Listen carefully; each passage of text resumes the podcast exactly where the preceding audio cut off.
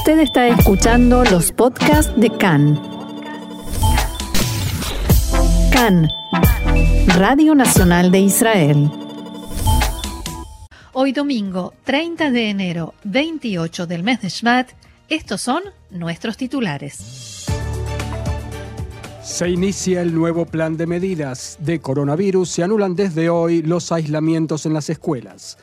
El presidente de Israel, Itzhak Herzog, llegó a Emiratos Árabes Unidos en visita oficial en medio de la creciente tensión con Irán.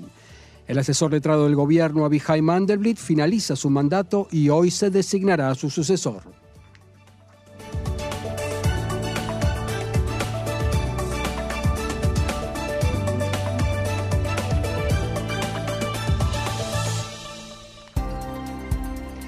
Vamos entonces al desarrollo de la información que comienza con coronavirus. Hoy se iniciaron las clases en todos los niveles, desde guarderías y jardines de infantes hasta el nivel secundario, pasando por el nivel primario y medio.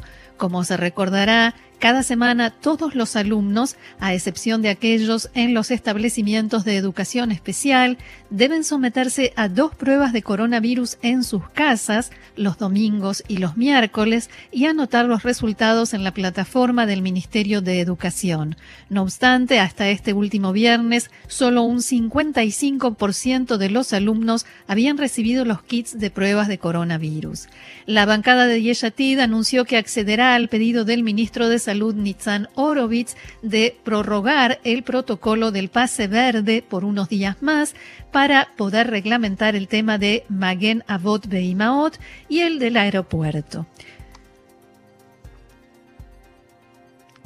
Con todo, en Yeshatid indicaron que se necesita un cambio debido a la realidad que también es cambiante. Por su parte, los ministros de Justicia Guidon Saar y de Finanzas Avigdor Lieberman anunciaron que se opondrían a prorrogar las reglamentaciones del pase verde. El Ministerio de Salud está interesado en continuar por una semana a 10 días más la reglamentación del pase verde para poder evaluar hasta qué punto el mismo sirve para reducir los contagios. En tanto, esta mañana se reanudó el diálogo entre el gremio docente y los ministerios de Educación y de Salud en torno a la anulación de la obligación de aislamiento para los alumnos. Al inicio del debate se realizó por orden del Tribunal de Distrito de Tel Aviv en lo laboral, dijo Yafa Ben David, titular del gremio docente, que se debe hallar una solución que garantice la seguridad sanitaria de los trabajadores de la educación. El diputado Yoav Galant del Likud, que fuera ministro de Educación en el gobierno anterior, criticó duramente la política del gobierno en el área. En diálogo con Khan dijo Gallant que se trata de una irresponsabilidad. Todo ocurre a último momento. La actitud del gobierno docente del gremio docente refleja una desconfianza total de los trabajadores docentes en el sistema. Se tenía que haber llegado a acuerdos de antemano. De los datos recogidos por el Ministerio de Salud surge que por primera vez después de un año el número de enfermos graves de coronavirus superó el número de mil. Sin embargo, el número total de contagios está descendiendo en los últimos días, lo que marca un inicio del fin de la quinta ola de coronavirus, según los expertos. El viernes fueron diagnosticadas positivas unas 53.000 personas. Los expertos en el Ministerio de Salud advirtieron, no obstante, que si bien la ola comienza a descender, en olas anteriores se contagiaron más personas durante este descenso que durante el ascenso de la curva estadística y llamaron a seguir extremando precauciones, como siempre. No entendí cómo si está descendiendo hay más contagios. Está mm. descendiendo porque todavía 53.000 son muchos y puede haber más días así. Ah, bien, gracias por hacerlo más simple. Bueno, vamos a cambiar de tema y como lo anunciábamos, el presidente Itzhak Herzog y su esposa Mijal llegaron esta mañana a Emiratos Árabes Unidos para realizar una visita oficial por invitación del gobernante de facto de los Emiratos y príncipe heredero de Abu Dhabi, el jeque Mohammed bin Zayed Al Nahyan. El presidente visitará Abu Dhabi y Dubái y mantendrá reuniones oficiales con el príncipe heredero, el jeque que mencionábamos, el ministro de Relaciones Exteriores y Cooperación Internacional de los Emiratos, Abdullah bin Zayed Al Nahyan, el vicepresidente, primer ministro y ministro de Defensa de los Emiratos Árabes Unidos y también gobernante de Dubái, jeque Mohammed bin Rashid Al Maktoum, el comisario general de Expo 2020 Dubái y el ministro de Tolerancia y Convivencia de Emiratos Árabes Unidos, jeque Nahyan bin Mubarak Al Nahyan. También mantendrá encuentros con representantes del sector empresarial y la comunidad judía local. Antes de abordar el avión hacia los Emiratos, el presidente Herzog dijo que se trata de una visita histórica a un país que con valentía optó por la paz con Israel. Dijo Herzog, traemos con nosotros un mensaje de paz.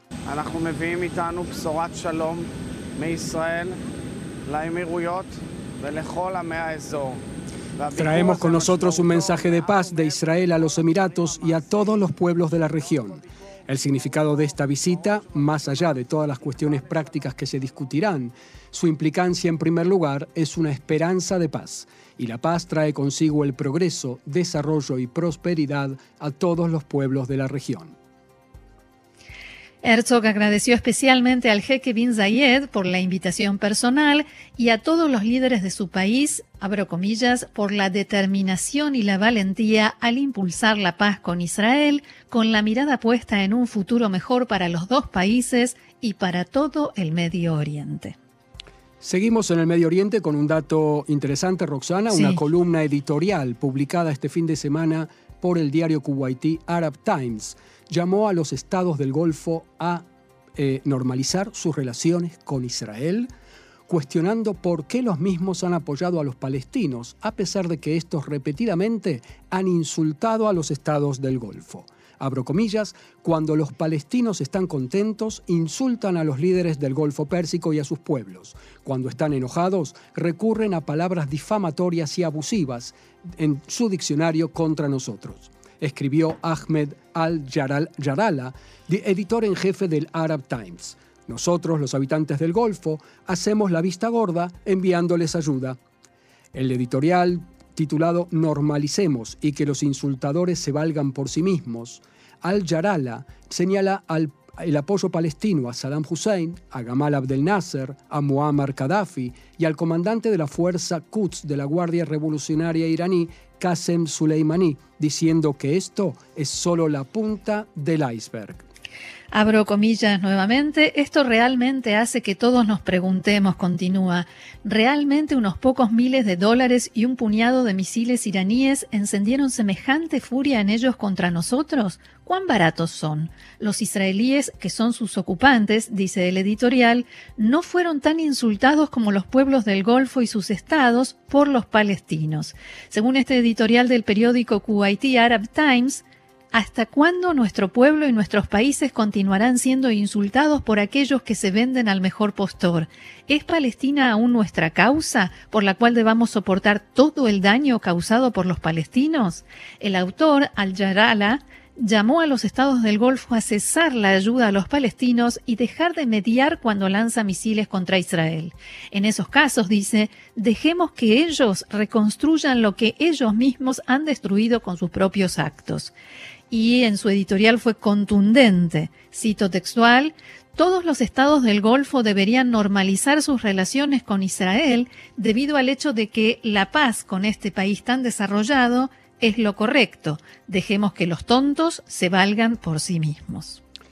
Eh, y Roxana, no es la primera vez que el periodista Al Yarala impulsa relaciones con Israel. ¿eh? En 2020. es muy fuerte, muy fuerte lo que dice y con adjetivos muy contundentes. Y, hay que tener en cuenta en qué contexto lo dice, ¿eh? porque en 2020 ya se había congratulado por la normalización de relaciones entre los Emiratos Árabes Unidos con Israel, diciendo que ello evitaría que Israel continuara anexando tierras. Después de tanto tiempo, dijo, hemos decidido finalmente dejar la causa palestina a los palestinos. Y de hecho fue así, porque se frenó una anexión. Es cierto. Cuando, cuando se firmaron los acuerdos de Abraham. Es que siempre cuando eh, emiten este tipo de discursos o declaraciones, se guardan como una especie de hoja de parra diciendo nosotros igual defendemos a los palestinos. Ah, sí, sí, son nuestros hermanos, por supuesto. No los, no los van a abandonar del todo, pero sí este discurso cambia, es, es un cambio muy radical respecto a la narrativa que se escuchaba, eh, sobre todo en, en esas propuestas de normalización únicamente y solamente después que haya paz entre israelíes y palestinos, solución de dos estados y demás. Condición sine qua non. Además, recordemos que Kuwait es una de las dictaduras del Golfo Pérsico.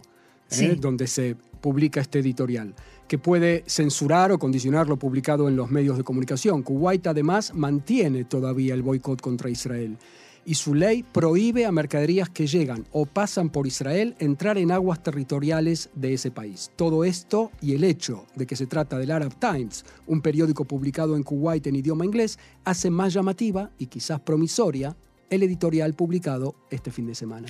Claro, porque si está escrito quiere decir que el gobierno mm, o lo permitió o bien hizo la vista gorda y lo dejó pasar.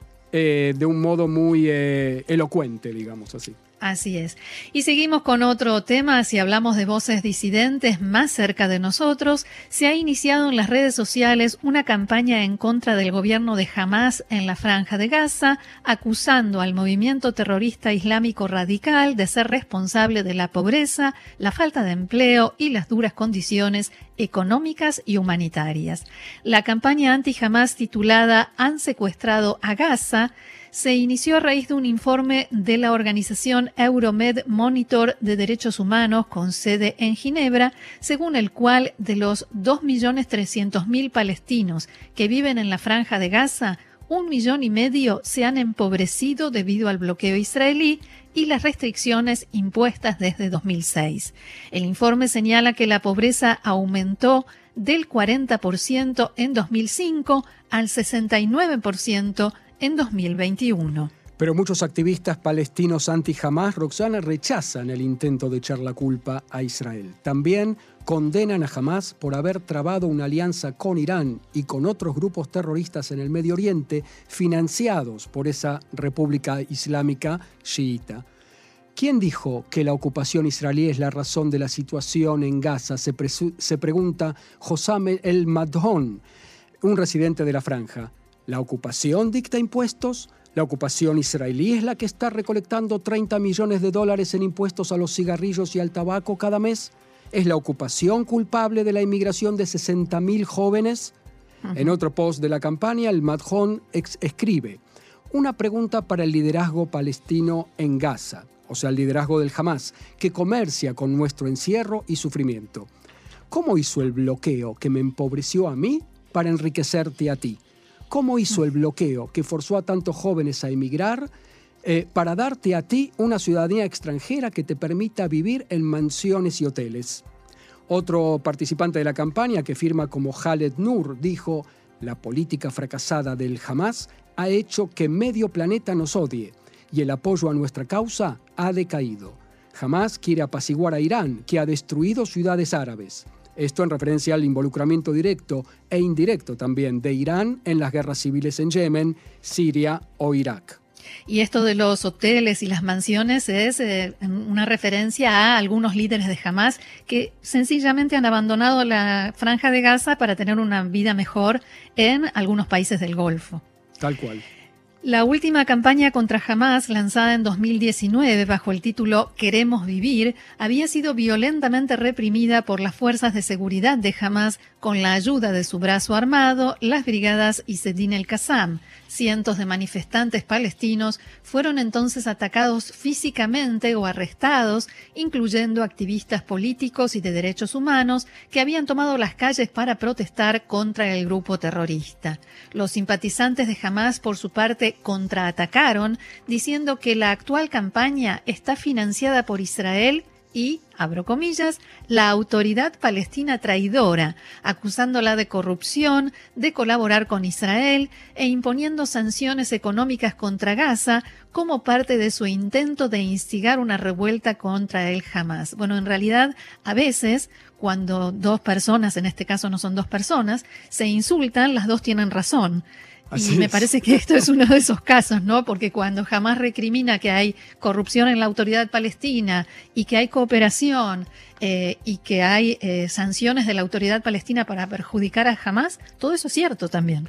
Eh, pero también es cierto que los palestinos, depende en qué facción estén, si es en Hamas o en, en la autoridad palestina oficial, que es la del Fatah, acusan a los otros de ser o un invento de Israel en el caso del Hamas. Claro. Muchos palestinos están convencidos que Israel inventó al Hamas y los que apoyan al Hamas están convencidísimos de que la autoridad palestina de Mahmoud Abbas del Fatah trabaja con Israel y es un títere de Israel.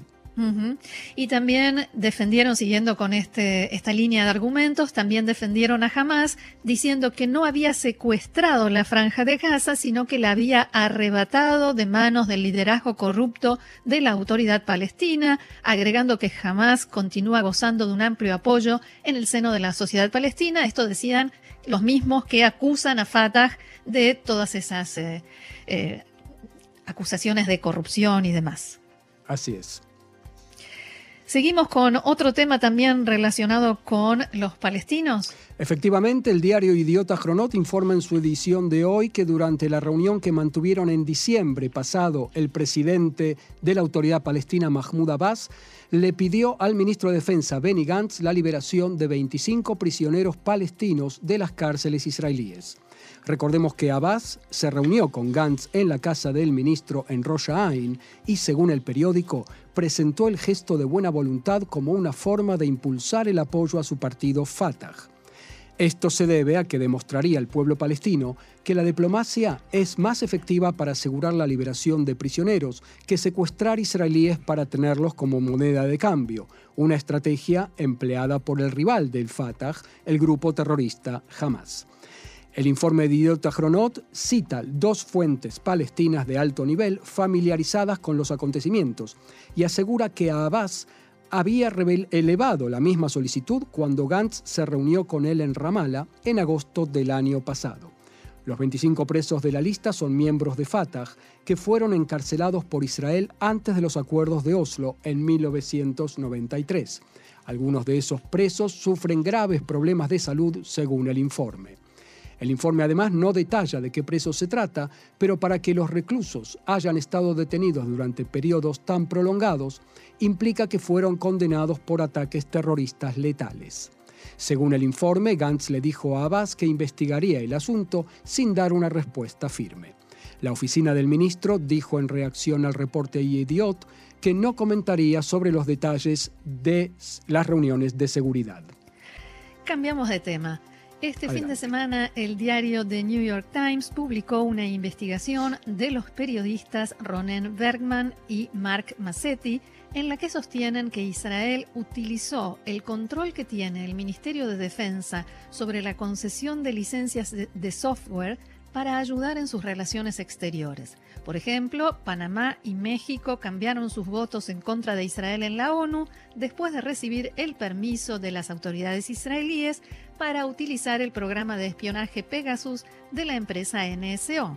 Los autores también aseguran que el ex primer ministro Netanyahu se ocupó de que Arabia Saudita pudiera renovar su licencia para utilizar el programa de espionaje después de recibir una llamada del príncipe heredero Mohammed bin Salman. Además, la investigación indica que el FBI compró una versión de Pegasus de NSO y la instaló, fue instalada en las computadoras de la organización en julio de junio de 2019, pero finalmente no se usó. El año pasado, Estados Unidos definió a NSO como una empresa que amenaza su seguridad nacional. Según el New York Times, Israel ha proporcionado a los países del Golfo Pérsico, incluidos los Emiratos Árabes Unidos y Arabia Saudita, una licencia para usar el software Pegasus, incluso antes de los acuerdos de Abraham. Un mes después de los acuerdos con los Emiratos, la licencia de Arabia Saudí expiró y el Ministerio de Defensa de Israel se negó a prorrogarla tras las denuncias de abusos contra los derechos humanos por parte del reino, por parte de ese reino. Sin la licencia, NSO no podía realizar el mantenimiento de rutina a Arabia Saudita y los sistemas colapsaron. Los asesores del príncipe heredero bin Salman hablaron con el Mossad y el Ministerio de Defensa, pero no pudieron resolver el problema. En este punto, el propio bin Salman llamó al entonces primer ministro Netanyahu y le pidió que renovara la licencia de Pegasus.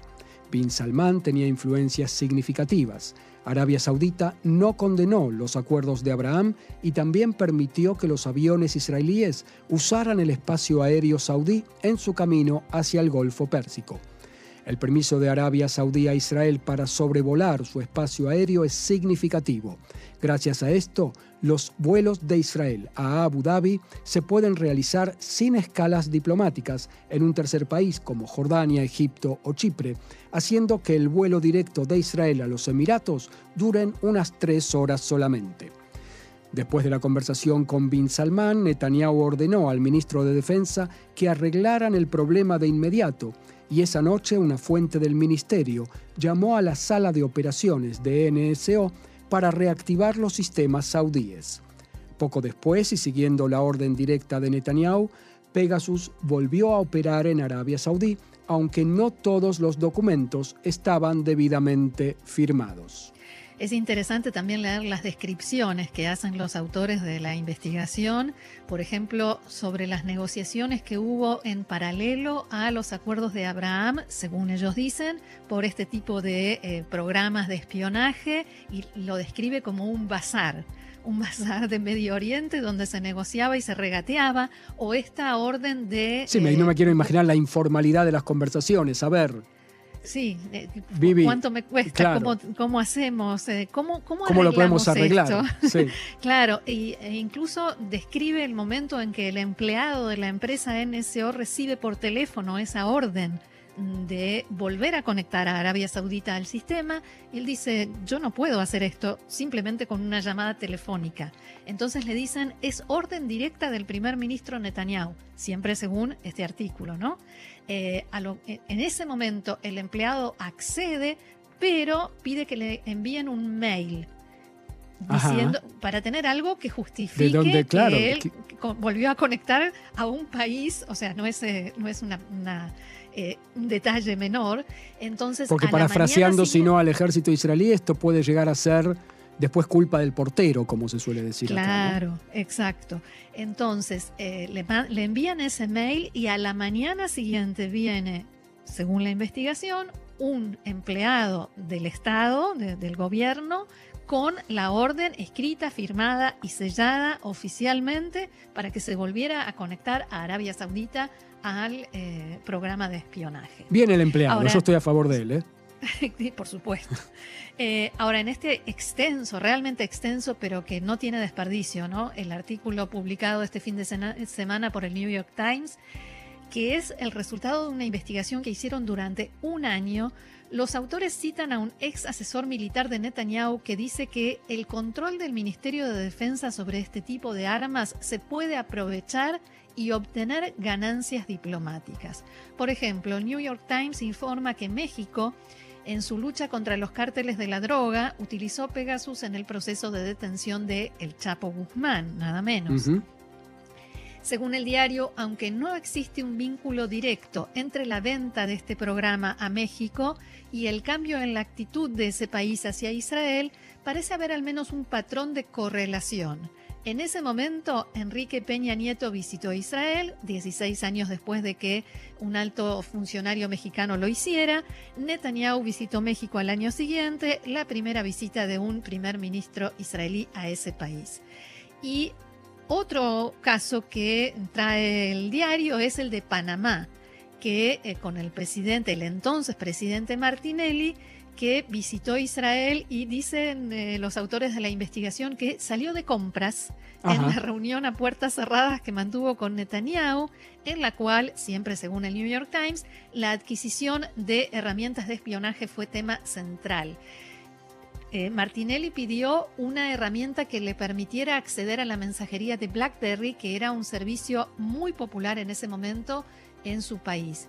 Israel le ofreció los sistemas de la empresa NSO y se instalaron en Panamá en 2012, posteriormente Panamá comenzó a apoyar a Israel en las votaciones en la ONU. Lo que se llama espionaje cibernético a cambio de votos, ¿no? De alguna sí, manera. A cambio de Esto es lo que está diciendo el New York Times. Sí. Años después, cuando Martinelli fue procesado en su país, se supo que había utilizado sistemas, y según dice la denuncia, para vulnerar la privacidad de personas internas y externas, incluidos rivales políticos y empresariales, jueces y más, sin recibir órdenes judiciales, por supuesto, que les permitieran espiarlos. Y también se supo que Martinelli incluso ordenó utilizar el eh, programa de Pegasus para espiar el teléfono de su amante. Caramba. Yo lo único que digo, eh, antes de seguir dando información sobre esto, es el hecho de que que ahora el gobierno insinúe la posibilidad de soltarle la mano a NSO sería bastante escandaloso, ¿no? Si, esto, si todo lo que se cuenta acá es verdad. Sí, enseguida vamos a leer una, una referencia al respecto. Desde la oficina de Netanyahu reaccionaron diciendo que la afirmación de que el primer ministro Netanyahu habló con líderes extranjeros y les ofreció estos sistemas a cambio de un logro político o de algún otro tipo es una completa mentira, Todas las ventas de este sistema o productos similares por parte de empresas israelíes a países extranjeros están aprobados y supervisados por el Ministerio de Defensa, según lo exige la ley. El director y cofundador del NSO Group, Shalev Julio, rechazó este fin de semana las críticas a su empresa de tecnología cibernética y las crecientes acusaciones de que su programa de software espía Pegasus ha sido mal utilizado en Israel y en todo el mundo. Shalev Julio dijo que muchas de las afirmaciones, incluso las más graves, hechas contra la empresa, no son ciertas y sostuvo que el software fue creado para luchar contra el terrorismo y los delitos graves. También rechazó su imagen como una herramienta utilizada principalmente para reprimir las libertades en todo el mundo. Julio argumentó que se trata de un arma cibernética y explicó, nuestra primera regla fue que solo venderíamos estas herramientas a los gobiernos. La segunda decisión fue que no venderíamos a todos los gobiernos. Nos negamos a vender a 90 países. 90 países que vinieron y preguntaron y dijimos que no. Vendimos a tal vez 40. Shalev Julio calificó de hipócritas las críticas a la venta de Pegasus por parte de NSO a países no democráticos y comparó la tecnología de vigilancia con los sistemas de armas militares. No hay un solo país al que le hayamos vendido, ni uno, al que Estados Unidos no le venda o al que Israel no le venda. Entonces es un poco hipócrita decir que está bien vender aviones de combate F-35, tanques y drones, pero no está bien vender una herramienta que recopila inteligencia, dijo. También afirmó que si vemos que Pegasus se está usando mal o incluso sospechamos que se está usando mal, desconectamos el sistema, dijo y detalló que esto había sucedido siete veces a lo largo de los años. El directivo de NSO negó que su tecnología se hubiera usado para espiar al presidente francés Emmanuel Macron y que hubiese estado involucrado en eh, involucrada en el asesinato del periodista eh, saudita Jamal Khashoggi en Estambul. Asimismo, calificó esta acusación de mentira descarada.